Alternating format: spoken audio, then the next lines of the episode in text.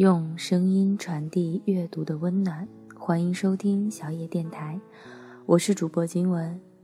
今天要来跟大家分享的文章是来自于一姐的《婚姻的真相》，进可解衣扣，退可懂人心。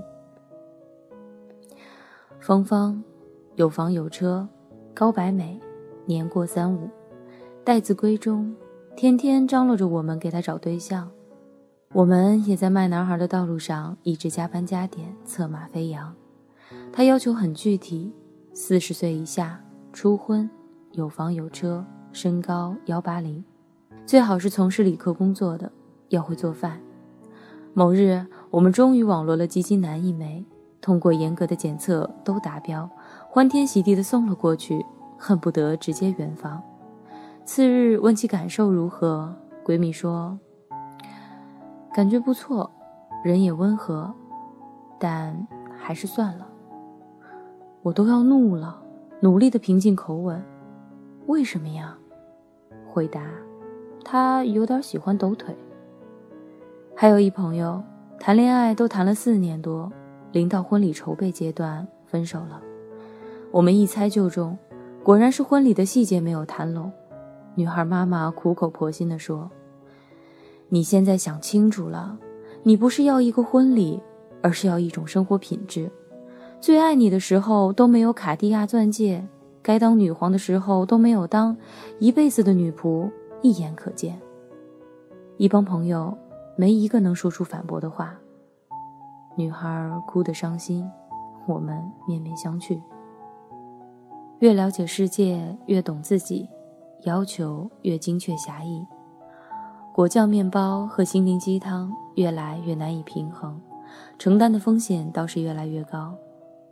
社会参与的建议越来越潮，选择越多，却越让人无措。现代爱情到底是让我们变得更加幸福呢，还是更加不幸？这真是一个值得想一想的问题。悲观阵营的人认为，婚姻已经走向了穷途末路。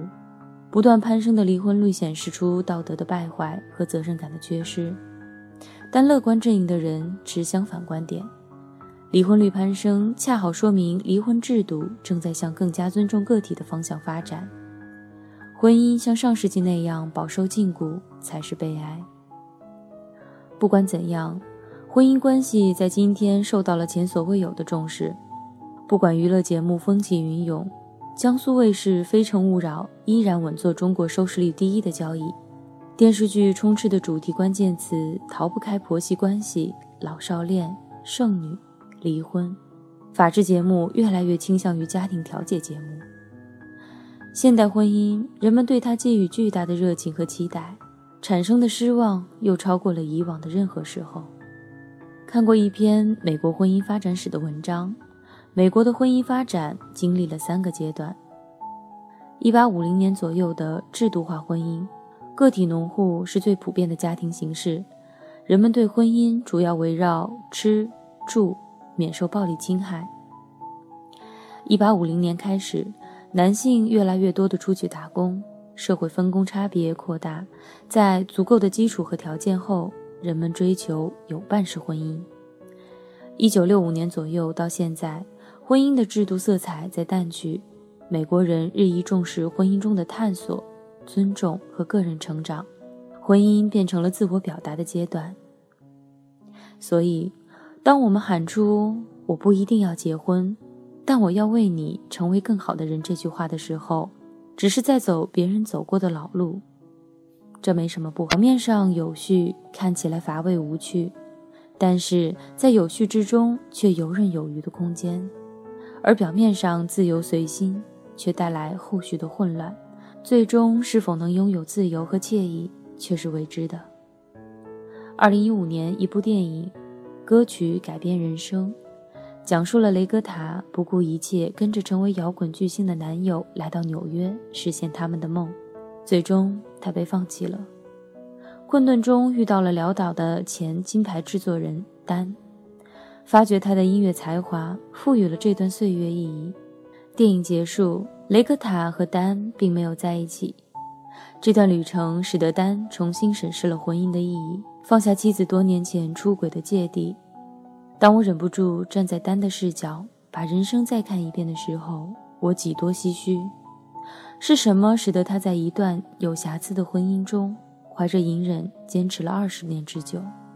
面对诱惑，不以放纵解决问题。因为他懂风情，但他更懂爱。他很清楚，婚姻的真相是：进可解衣扣，退可懂人心。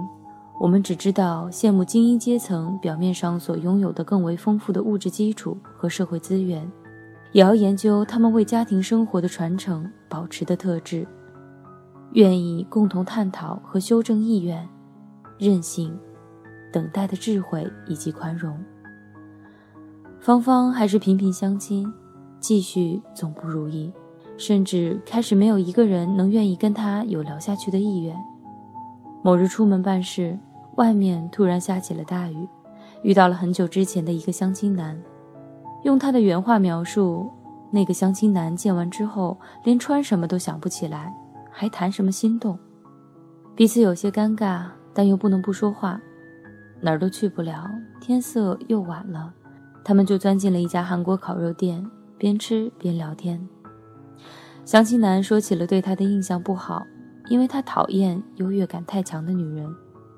芳芳也不甘示弱，说从没有见过哪个男人第一次吃饭就要 A A。他们从坦白对方的感受开始，聊到了共同的海外求学经历，吐槽北京的雾霾和公司的国人规则，以及逼婚的爸妈。玻璃上是白茫茫的雾气，他们一边假装大口喝酒，一边谈着各自的失意。闺蜜说。那天晚上，不仅仅对他刮目相看，对之前的相亲心态也开始反思，渐渐的深化而明确了起来。人生苦短，在虚度三十年后，我越来越发现，多给对方一点机会，就是多给自己一点机会。